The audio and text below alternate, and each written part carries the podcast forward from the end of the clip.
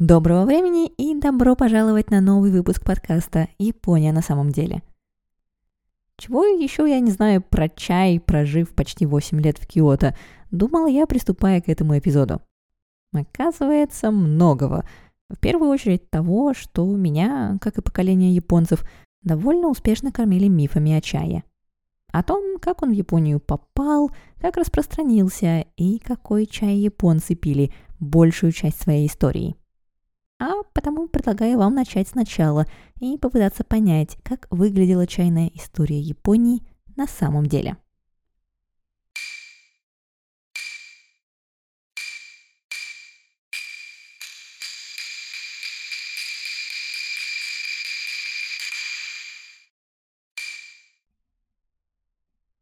История наша начинается, как то часто бывает в Китае – котором чай выращивали и пили, а также писали трактаты и стихи о нем задолго до того, как первые чайные семена попали на японский архипелаг. К восьмому веку напиток уже вовсю употребляли монахи, придворные и даже простолюдины. Что же до Японии, то государство Ямато пока представляло из себя небольшой императорский двор с кучкой аристократов, управлявший примерно шестью с половиной миллионами населения – и двор этот с обожанием смотрел на большого влиятельного соседа, откуда примерно в середине восьмого века в Японию и попадает чай, утверждают археологи и молекулярные биологи. Чай этот, впрочем, на вкус и вид был весьма далек от зеленой россыпи, которую мы с вами представляем, думая о японском чае.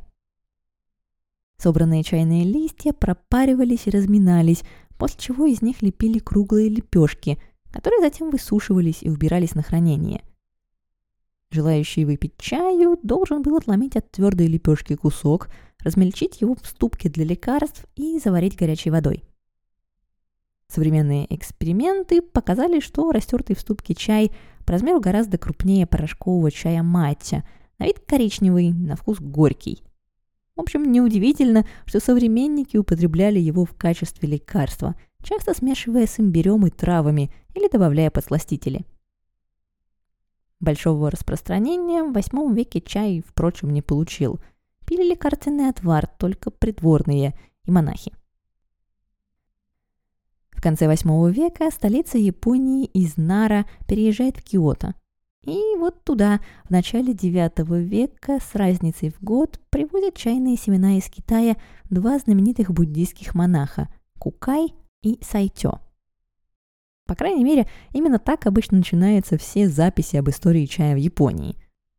Но мы с вами уже выяснили, что и чай, и чайная утварь была в Японии до этого.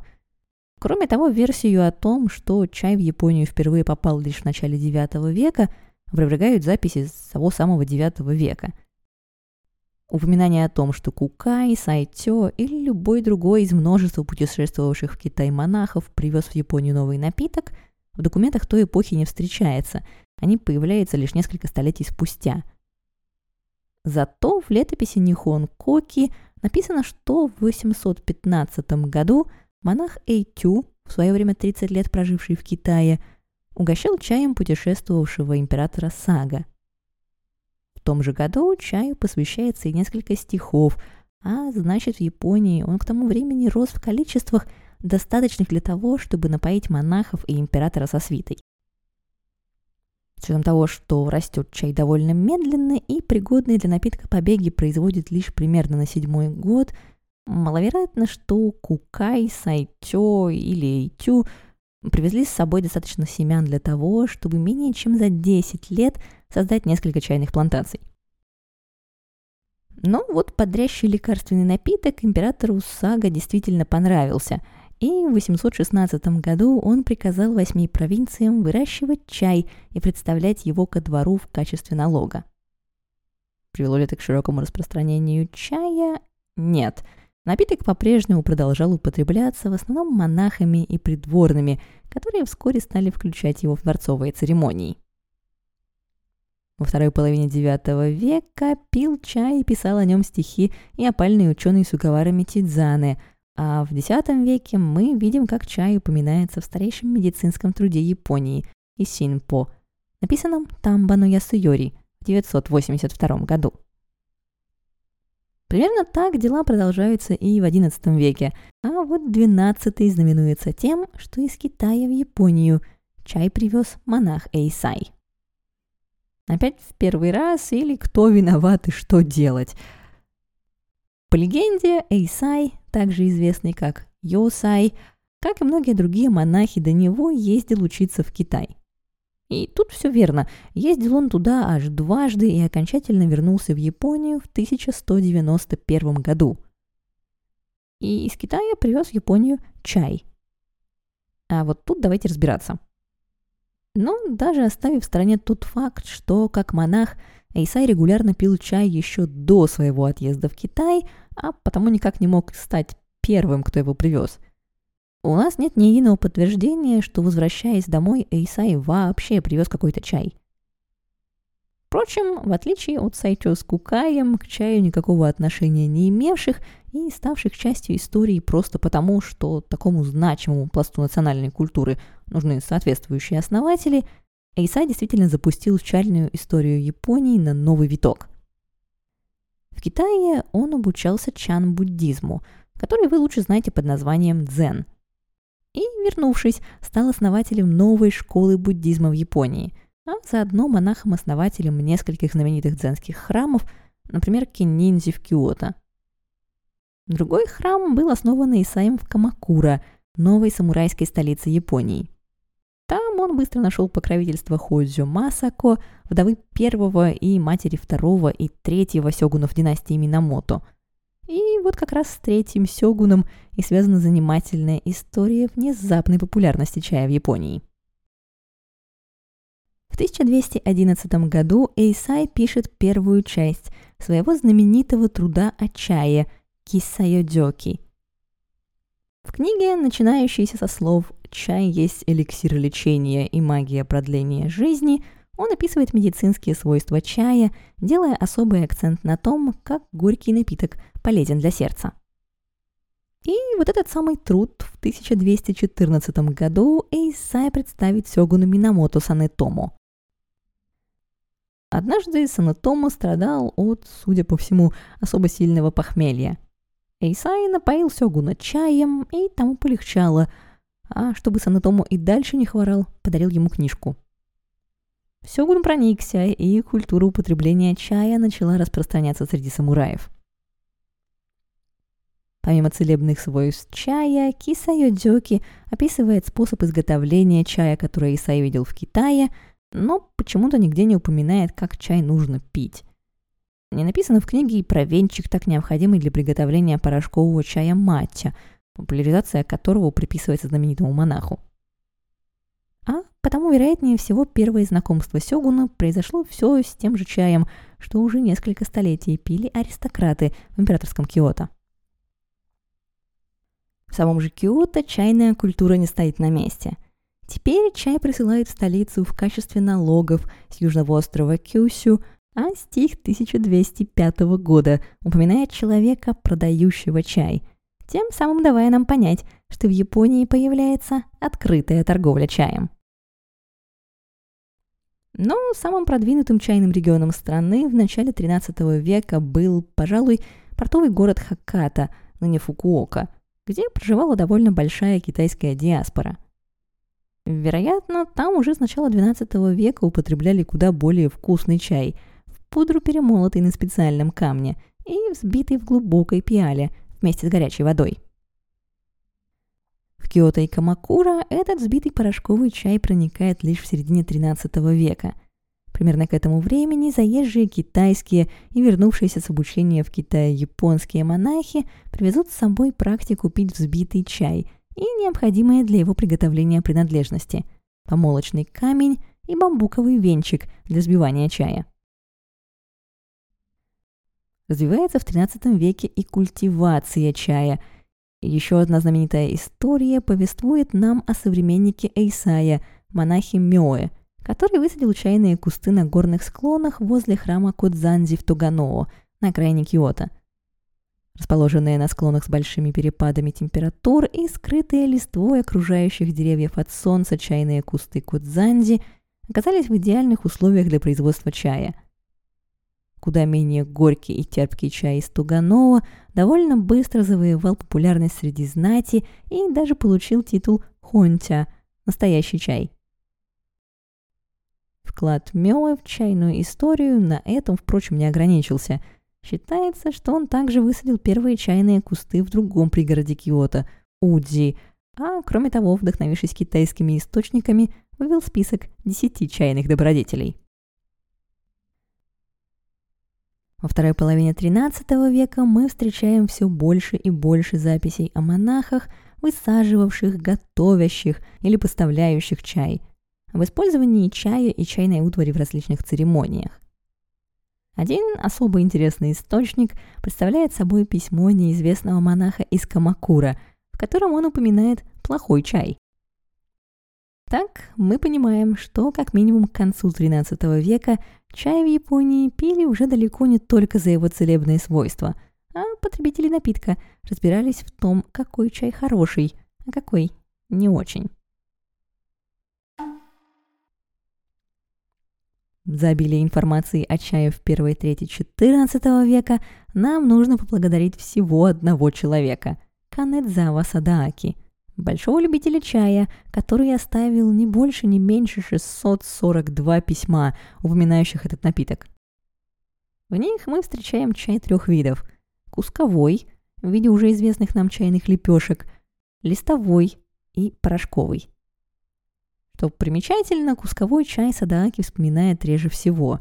В высших кругах общества он постепенно уступает место более сладкому и утонченному порошковому чаю, предшественнику маття – Садаки также принимает участие в спонсировании нескольких миссий в Китай, в результате одной из которых монах из храма Сюмёдзи приводит с собой китайский камень для молки чая и разворачивает их производство в Японии.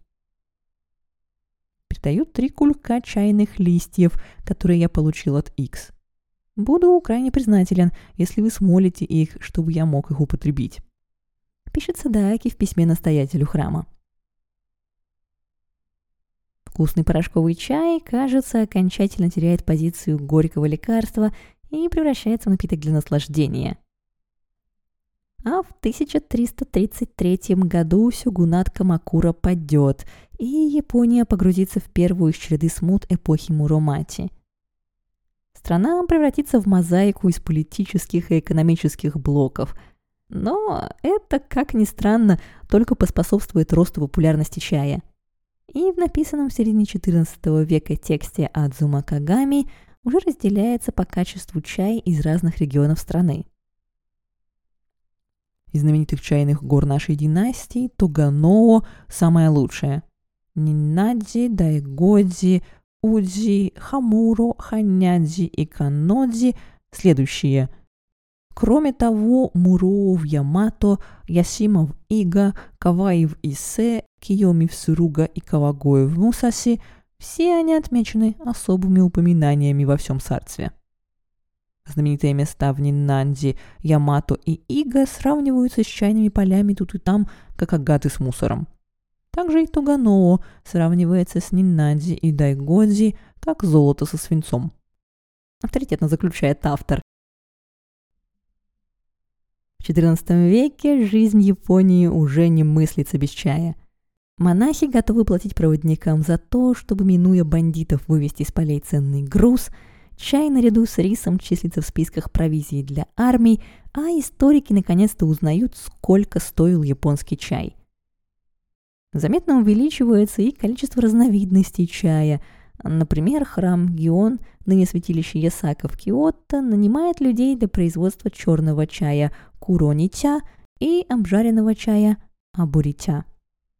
В это же время в дзенских храмах Киото, где чаю посвящали стихи и церемонии, рождается выражение «садзен и тими». В примерном переводе «чай и дзен» есть одно и то же. Но пока монахи пьют чай за китайскими столиками и, сочиняя стихи на китайском же языке, мечтают о далекой экзотической стране, знать развлекается по-своему.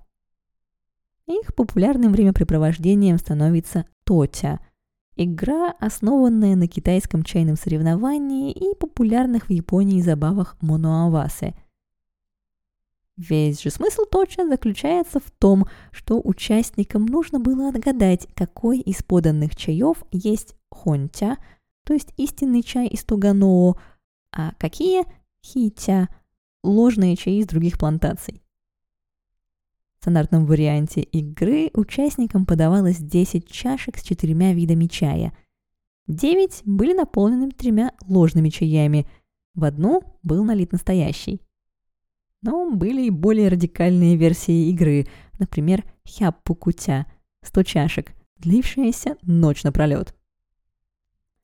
Кроме того, в отличие от дзенских чаепитий, Тотя зачастую сопровождались полномасштабной вечеринкой с выпивкой, танцовщицами и азартными играми. Были, конечно, и более утонченные чайные собрания, на которых гости обменивались стихами или созерцали предметы китайского прикладного искусства.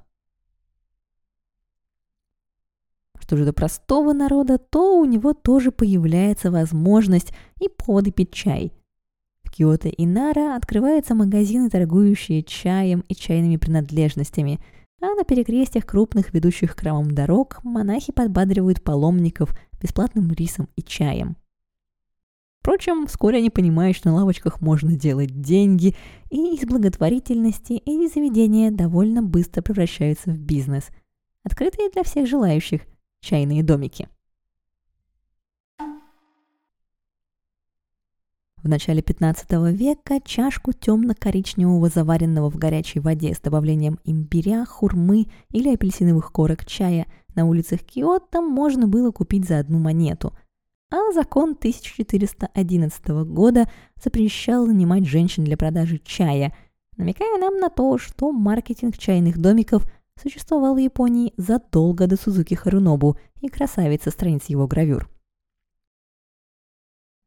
Чайные домики и переносные лавочки с чаем не пропадают с улиц старой столицы и в начавшуюся во второй половине 15 века затяжную смуту, которую мы лучше знаем как эпоху Сенгоку.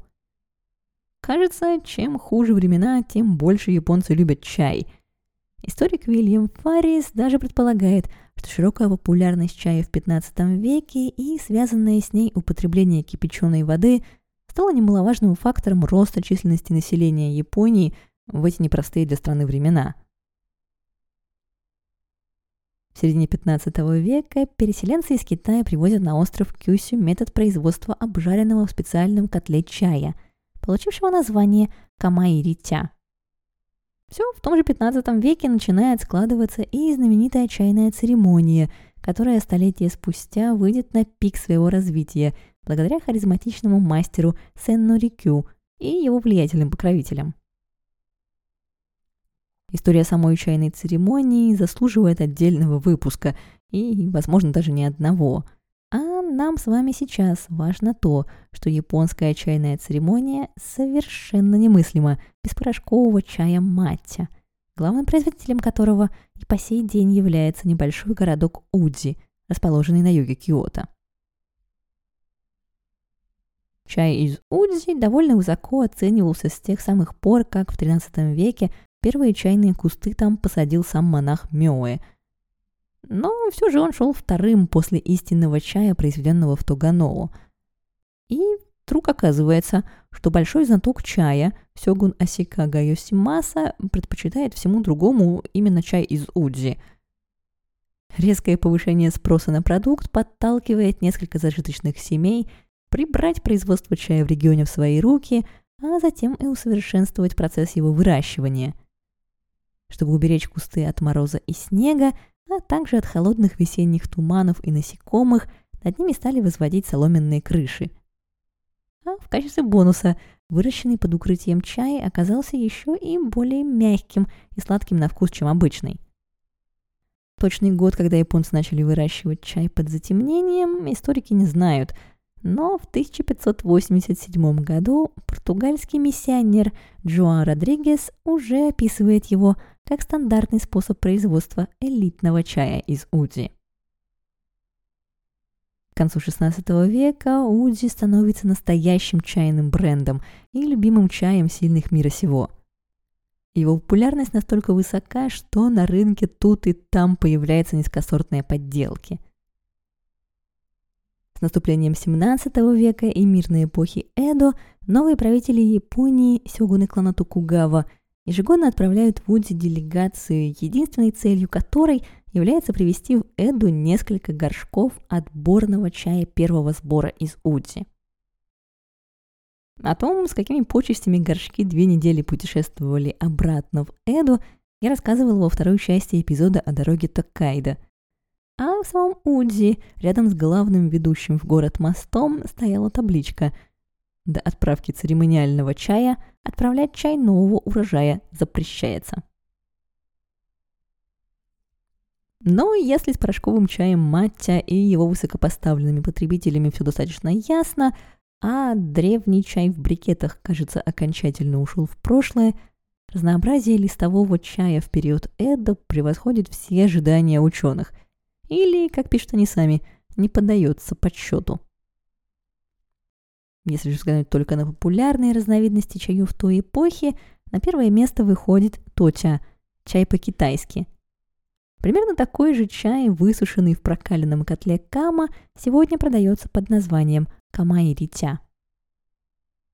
А вот самым дешевым и простым напитком становится бантя, собранный поздно в сезон чая из зрелых и грубых чайных листьев.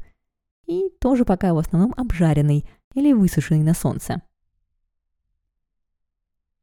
В 1697 году доктор Хитоми Хицудай в своей книге «Хончо Шок Кан «Продуктовое зерцало наших дней» пишет о том, что жители, особенно жительницы, Эдо успевает выпить несколько чашек чая еще до завтрака.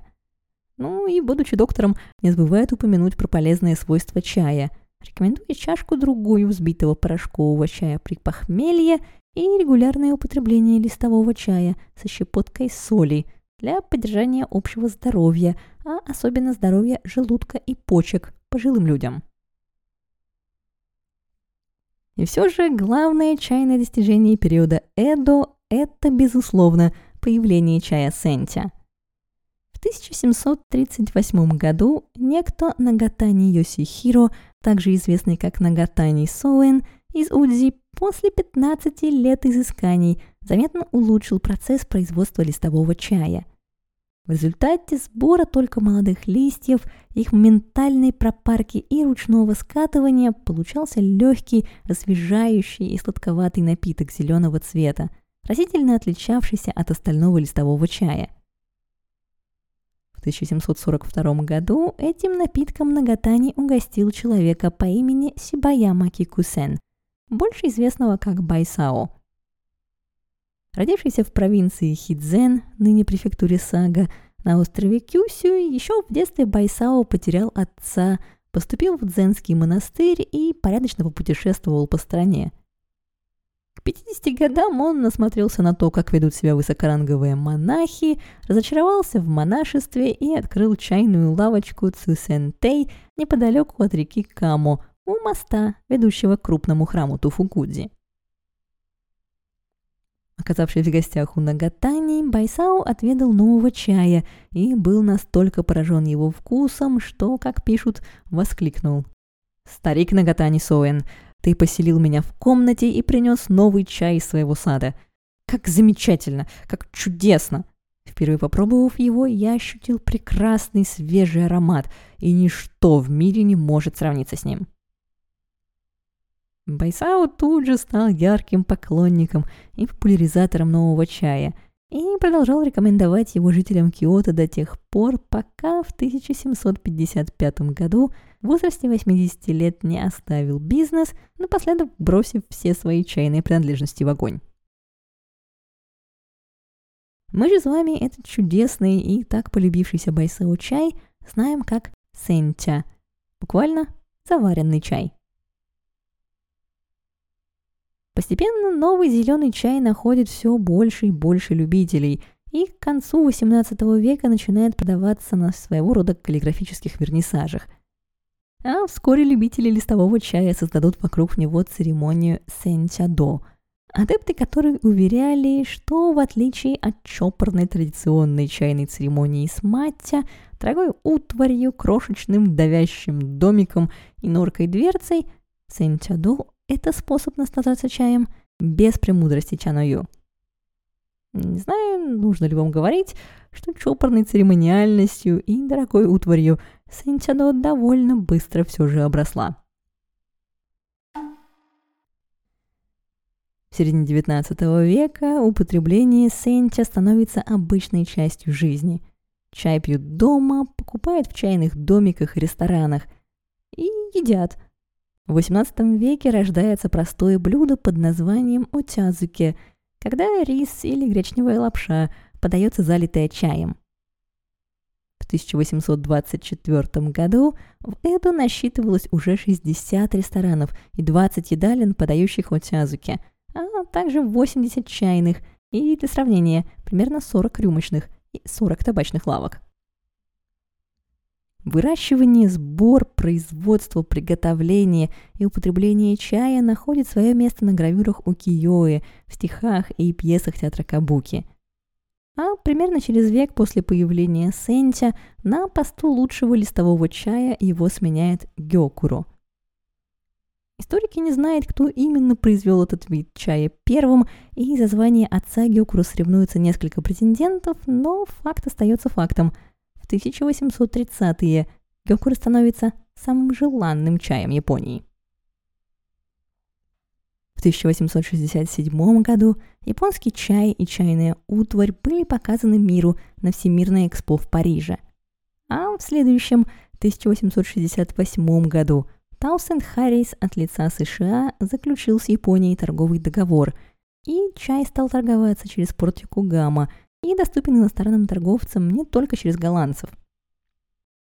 Уже на следующий год экспорт чая из Японии переваливает за 180 тонн, и большая его часть отправляется в Америку, где потребителям особо приходится по нраву Сенти. Так мы оказываемся в эпохе Мэйдзи – в которую с чаем, увы, ничего интересного не происходит. Япония наращивает обороты производства и активно продает чай всем желающим. Известный вам по эпизодам о Сайго Такамори Окубото Симичи выдвигает идею выращивать и продавать иностранцам черный чай. И черный чай в Японии действительно начнут производить, и даже завезут из Индии более подходящие для его производства кусты типа асамика – но иностранцам, а точнее главным покупателям японского чая, американцам, доля которых в некоторые годы достигала 87%, как оказалось, был больше по душе чай зеленый. Правительство Мэйди активно поощряет выращивание чая. За дело берутся даже потерявшие свой статус и доход самурайские семьи, благодаря которым в префектуре Сизуока сейчас раскинулись огромные чайные плантации Макинохара. Специалисты по выращиванию чая путешествуют по всей стране и обучают производителей, как правильно собирать, просушивать и скатывать чай, чтобы он соответствовал высоким критериям качества экспортного продукта.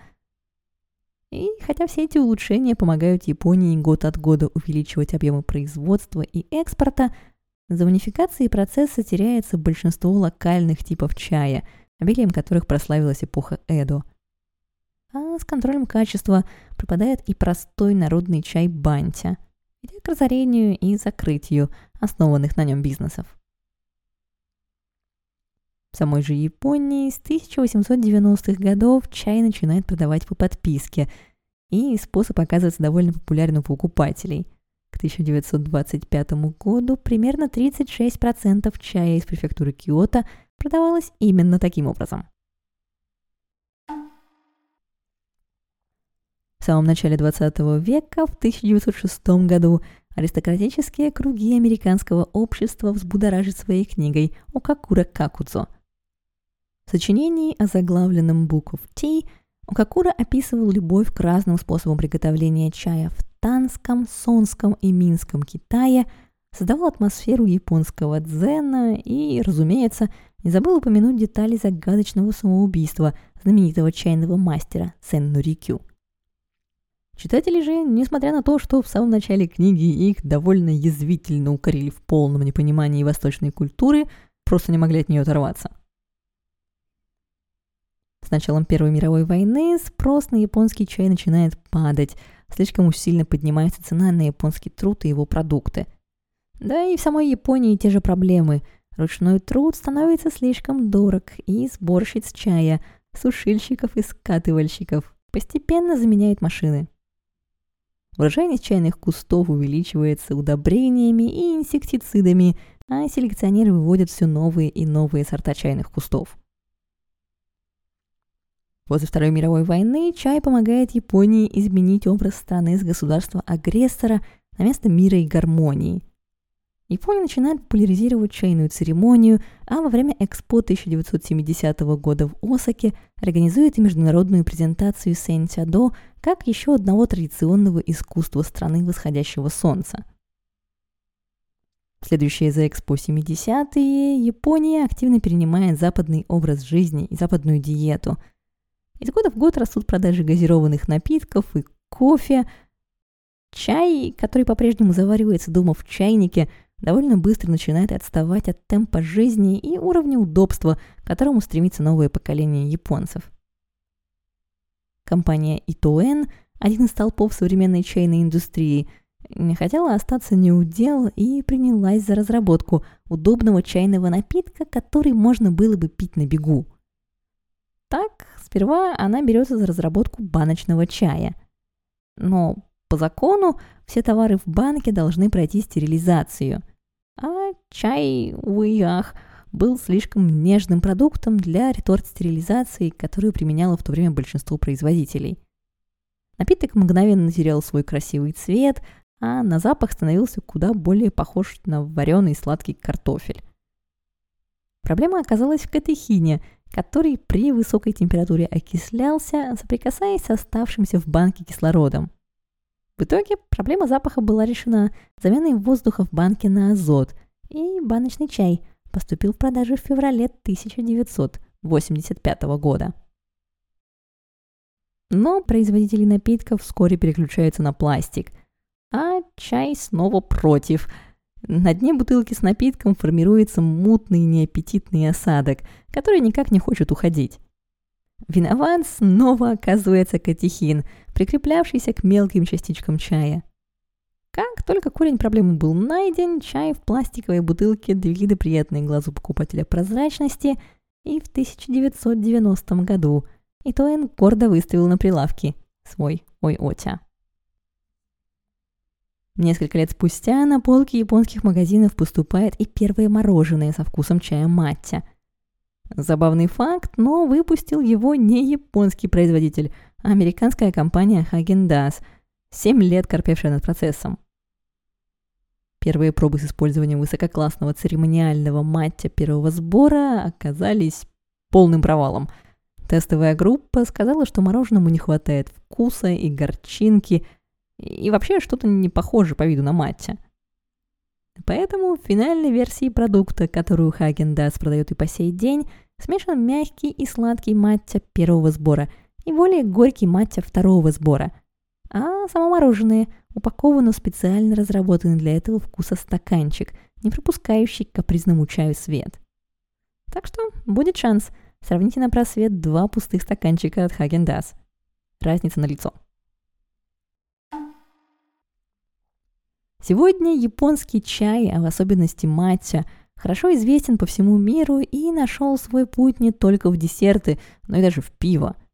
Хотя для японских производителей чая радости в происходящем не так много. В то время как производство зеленого чая в мире растет, в Японии оно пока только сокращается. А еще больше падают цены на чай, ведь для производства десертов и бутылированного чая не нужен чай самого высокого качества – Сегодня далеко не у каждого японца дома есть чайник для чая, но практически у каждого в холодильнике стоит бутылка другая зеленого, жасминового или другого чая в пластиковой бутылке. Подтверждает это и статистика. В 2007 году расходы домохозяйств на готовые чайные напитки впервые превзошли расходы на листовой чай и с тех пор не сдают своих позиций, составляя примерно 60% всех чайных затрат. Хотя луч света в этом темном царстве все же есть. Молодые фермеры пытаются сделать чай понятным и интересным для современного потребителя.